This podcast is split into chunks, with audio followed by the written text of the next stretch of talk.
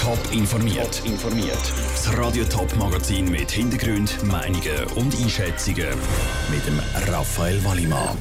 Keine kommerziellen Passagierflüge mehr. Wie sehen die Reaktionen bei den Düberdorfer UR aus? Und kein grosser Vorsprung mehr. Wie reagiert die FDP vom Kanton Zürich auf die neuesten Umfragen zu den Regierungsratswahlen? Das sind zwei von den Themen im Top informiert. Die UR darf keine kommerziellen Passagierflüge mehr anbieten. Das hat das Bundesamt für Zivilluftfahrt kurz Batzel heute bekannt gegeben. Ganz am Boden bleiben müssen die Oldtimer-Flugzeuge trotzdem nicht. Vereinsmitglieder dürften weiterhin fliegen, aber immer nur dürften. Die UR muss zuerst noch die Auflagen vom Batzel erfüllen. So müssen zum Beispiel gewisse Sicherheitsmaßnahmen für die Oldtimer-Flugzeuge erfüllt werden. Elena Oberholzer hat mit dem Sprecher von der UR, Christian Gartmann, können reden. Der Entscheid vom Batzel ist für ihn nicht unerwartet gekommen. Der Entscheid ist nicht ganz unerwartet gekommen. Er betrifft uns für den schweizerischen Betrieb aber eigentlich kaum. Schon jetzt sind fast 100 Prozent von unseren Passagieren Vereinsmitglieder. Das ist ein juristischer Unterschied, ob jemand kommerziell äh, mit einem kommerziellen Airline-Ticket fliegt oder ob er als Vereinsmitglied mitfliegt. Vorerst müssen jetzt die Oldtimer noch am Boden bleiben. Ähm, Spatzel hat ja gesagt, sie müssen da gewisse Auflagen erfüllen. Was sind das für Auflagen? Was wird genau gemacht dafür? Das wüssten wir auch gerne. Wir warten eigentlich seit einiger Zeit schon dafür, dass das Bundesamt uns die Auflagen macht und uns auch sagt, was wir technisch gesehen an diesen Flugzeugen erledigen müssen, was für Kontrollen wir machen müssen, allenfalls was für Arbeiten wir ausführen müssen. Aber die Angaben haben wir noch nicht gekriegt. Sie haben gesagt, Sie werden jetzt einen dritten Flüger jetzt ab dem Sommer in Betrieb nehmen. Spatzel hat nur nicht genau die Auflagen Ihnen mitteilt. Wie geht es Ihnen jetzt weiter? Wie können Sie finanziell jetzt dann auch überleben, wenn jetzt vielleicht auch keine Flüge durchgeführt werden Also Vereinsmitglieder zahlen den Preis, wenn sie mit uns fliegen. Die zahlen nicht einen anderen Preis als kommerzielle Passagiere. Wenn wir im Moment mit am Boden bleiben, ist das zwar ärgerlich, aber es ist nicht etwas, was uns finanziell bedroht. Die UR hat seit 36 Jahren immer seriös gewirtschaftet und hat Rückstellungen gemacht für schwierige Zeiten. Und im Moment sind schwierige Zeiten, das ist ganz klar. Aber die UR ist solid finanziert. Uns ist vor allem wichtig, dass wir können sicher unsere Flugzeuge in die Luft bringen, dass wir das können gewährleisten können. Für das brauchen wir die Informationen und auch die Auflagen von der technischen Seite der Christian Gartmann im Gespräch mit der Elena Oberholzer. Spatzel auf der anderen Seite kommentiert die ganze Geschichte etwas anders. Die Kommunikation von der UR war etwas mangelhaft und darum konnte man die Auflagen gar noch nicht richtig machen.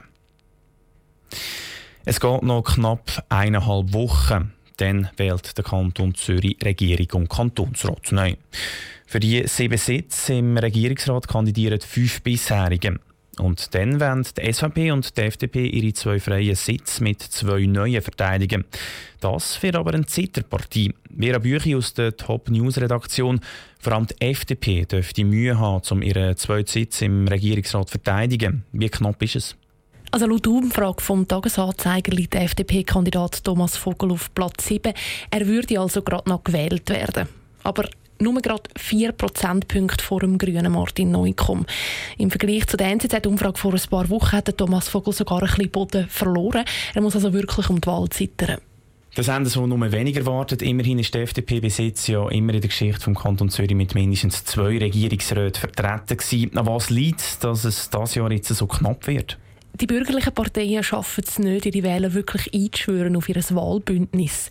Nur die Hälfte der SVP-Wähler wählt den FDP-Kandidat Thomas Vogel. Das zeigt die Umfrage. Für den FDP-Präsident Hans-Jakob Bösch ist darum klar, dass es jetzt wirklich Überzeugungsarbeit braucht von der SVP-Spitze. Aus Sicht der SVP gibt es zwei Optionen. Entweder wird der FDPler Thomas Vogel in die Regierung gewählt oder aber es kommt ganz ein extremer Grüne rein. Und ich glaube, die SVP ist gut beraten, dass sie da auf den Thomas Vogel setzen. Aber es ist auch andersrum so. Nicht einmal die Hälfte der FDP-Wähler schreibt die neue SVP-Kandidatin Nathalie Rickli auf. Sie dürfte die Wahl aber trotzdem schaffen, weil sie mit SVP-Wählern eine sehr breite Basis hat und die stimmt geschlossen für die Winterthurerin. Wie fest spielt es denn eine Rolle, dass die Grünen einfach auch stark im Aufwind sind im Moment, weil das Thema Klimawandel so präsent ist? Das spielt dem grünen Kandidat Martin Neukomm sicher in die Hände, aber wie fest, das lässt die Umfrage offen. Sie zeigt aber, dass der Martin Neukomm profitiert davon, dass er von den SP-Wählern sehr viele Stimmen bekommt. Nach wie vor ist er aber eher unbekannt im Kanton. Hätten die Grünen einen profilierten, bekannten Kandidat aufgestellt, könnte es vielleicht noch viel länger werden. Von diesen Gedankenspielen will die Parteipräsidentin Mariona Schlatter aber nichts wissen. Die Ausgangslage ist jetzt gemacht und ich glaube nicht, dass es Sinn macht, dass wir jetzt irgendwie noch darüber überlegen, was alles hätte können besser sein oder anders gewesen wäre. Fakt ist, ähm, wir stehen super da und wir gehen jetzt noch Vollgas. Die Mariona Schlatter hofft vor allem, dass jetzt in den letzten eineinhalb Wochen noch mal viel geht. Sie setzt unter anderem darauf, dass der geplante Grossklimastreik der Schüler in drei Tagen ihrem Kandidat noch mal Aufwind gibt. Danke Vera Büchi für die Informationen. Eine, die sich laut der Umfrage keine Sorgen um die Wiederwahl muss machen muss, ist die CVP-Regierungsrätin Silvia Steiner, die auf Platz 4 liegt. Sie ist heute an der Reihe bei der Top-Portrait-Serie. Silvia Steiner ist seit vier Jahren im Regierungsrat und leitet die Bildungsdirektion.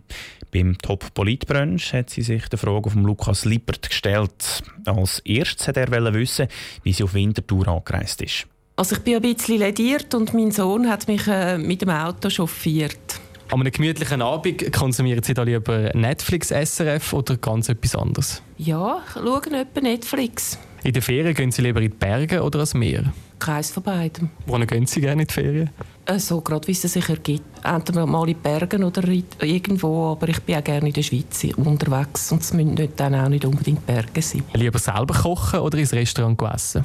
Nach selber kochen. Was sagen Sie an einem Jugendlichen auf der Straße, der gegen den Klimawandel protestiert, konkret? Also ich habe einen konstanten Austausch mit den Jugendlichen, die, die äh, jetzt auf die Straße gegangen sind, die sich wirklich sehr besorgt zeigen, auch oh, für ihre Umwelt. Und äh, ja, ich äh, würde gerne wissen, was für Lösungsvorschläge das sie haben und äh, wo sie noch Potenzial sehen, um unsere Umwelt zu schonen und im Sinne der Nachhaltigkeit eben aktiv zu sein. Was sagen Sie jemandem, der Angst hat, dass er seinen Job vielleicht nicht mehr so kann ausüben kann, wie er ihn jetzt kann ausüben kann, wegen der Digitalisierung?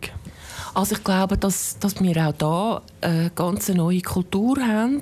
Für die junge Generation ist es völlig logisch, dass sie mit dem Abschluss von, der, von ihrer Grundausbildung nicht fertig sind mit der Ausbildung, sondern dass sie noch mehr machen müssen, dass sie beispielsweise an einer Fachhochschule, wie es ja da zu Winterthur eine ganz tolle gibt, äh, ein Studium absolvieren. Und das Motto das Leben, des lebenslangen Lernens ist eigentlich die Lösung in diesem Dilemma. Wer ist Ihr Vorbild? Also wir machen Leute Eindruck, die sich sozial engagieren, aber das machen ohne, dass sie gleichzeitig im Rampenlicht stehen. Und darum könnte ich jetzt da eigentlich kein Vorbild nennen. CVP-Regierungsrätin Silvia Steiner im Interview mit dem Lukas Lippert. Alle Interviews mit den Kandidaten gibt es auf toponline.ch zum Nachlesen. Top informiert, auch als Podcast. Mehr Informationen gibt es auf toponline.ch.